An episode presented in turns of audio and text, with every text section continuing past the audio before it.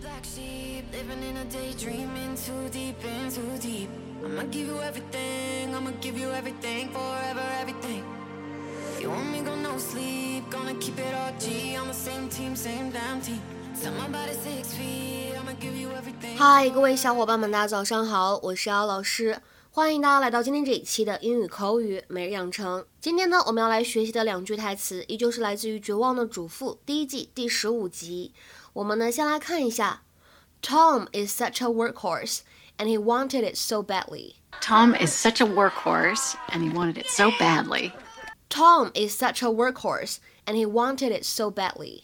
Tom 工作起来呢，任劳任怨，他又是如此想要这份工作。Tom is such a workhorse and he wanted it so badly. 这两句话当中包含的发音技巧比较多，我们先来一起看一下。首先呢，开头的位置，Tom is 在这里的话呢，可以连读，那我们就会变成 Tom is，Tom is such a 可以连读，就会变成 such a such a。然后呢，workhorse workhorse 这个词本身当中就包含了一个不完全失去爆破。 再来往后面看，第二句话当中开头的位置。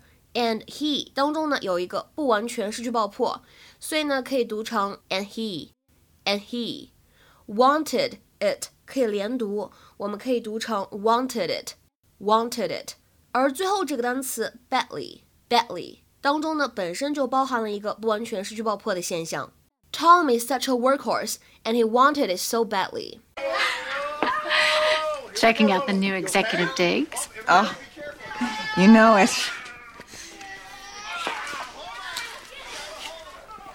Can I tell you a little secret? Sure. Dan wanted to hold the promotion over for Tim Dugan. And I'm the one that convinced him to give it to Tom. Really? Uh-huh.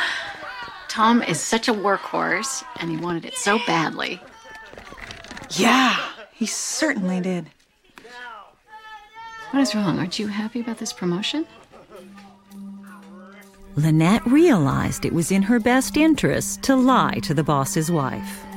Oh, it's great. Obviously. Thank you.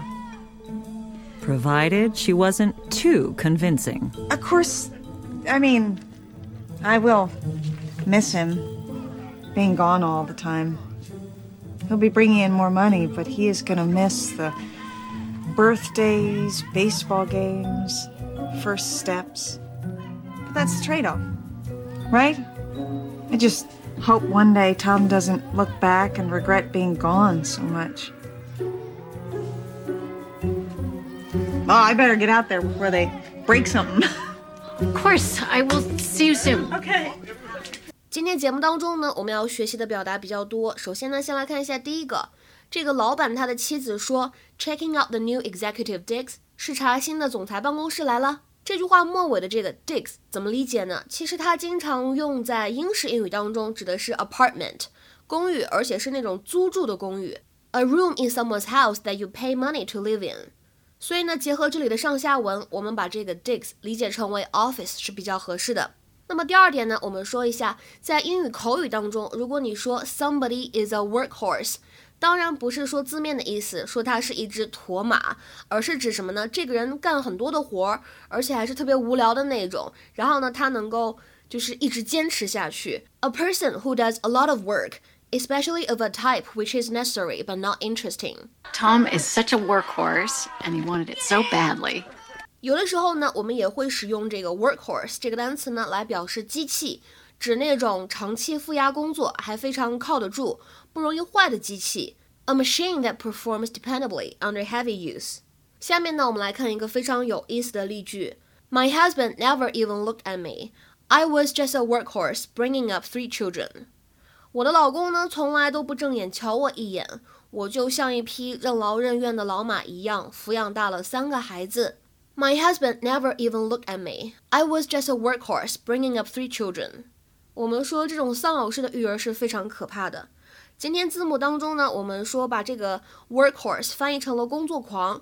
那么在口语当中呢，其实一般工作狂的话呢，我们会使用这个单词叫 workaholic，workaholic 来表达 w o r k a h o l i c workaholic，workaholic。 A person who works a lot of the time and finds it difficult not to work。今天节目当中呢，我们还有最后一个知识点，一起来学习一下。在刚才视频片段的独白的部分呢，我们听到了这样一个句子：Lynette realized it was in her best interest to lie to the boss's wife。Lynette realized it was in her best interest to lie to the boss's wife. Lynette 意识到跟老板的妻子撒谎才是对他自己最有益的做法。 那么这里出现了一个表达叫做 in somebody's best interest。其实这个短语的话呢，跟 in the interest of somebody 或者呢 in somebody's own interest 基本意思呢都是一致的，表示出于对某个人或者说出于对自己最好的考虑，for one's benefit or advantage。那么在这里呢，提醒一下各位同学，这个 interest，当我们呢把它作为利益这样的意思来解释的时候呢，它可以当做可数名词，也可以当做不可数名词。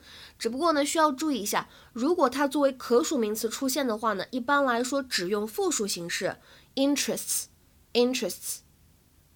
下面呢，我们来看一些例子。首先第一个，It's obviously in their interest to increase profits。提升利润呢，明显是符合他们利益的考虑。It's obviously in their interest to increase profits。那么再比如说，这个政策是出于对镇上居民的考虑吗？Is this policy in the interest of the townspeople? Is this policy in the interest of the townspeople? 再比如说，我怀疑啊，你目前最好的做法就是退出。I suspect it's in your own best interest to quit now. I suspect it's in your own best interest to quit now. 那么今天的话呢，请同学们尝试翻译下面这个句子，并留言在文章的留言区。 Despite what you think, I'm only acting in your best interests. Despite what you think, I'm only acting in your best interests. 这样一个句子应该如何来理解呢？期待各位同学的踊跃发言。对了，我们本周四的话呢，依旧会进行免费的英语口语角的活动。那么本周的话题是什么呢？We're going to talk about your favorite apps. 我们将会讨论你最喜欢的 APP。 各位同学，如果想参与这一次的免费英语口语角的活动的话呢，可以添加一下我的微信 teacher 姚六，最后这个六呢是阿拉伯数字。OK，我们今天的节目呢就先讲到这里了，拜拜。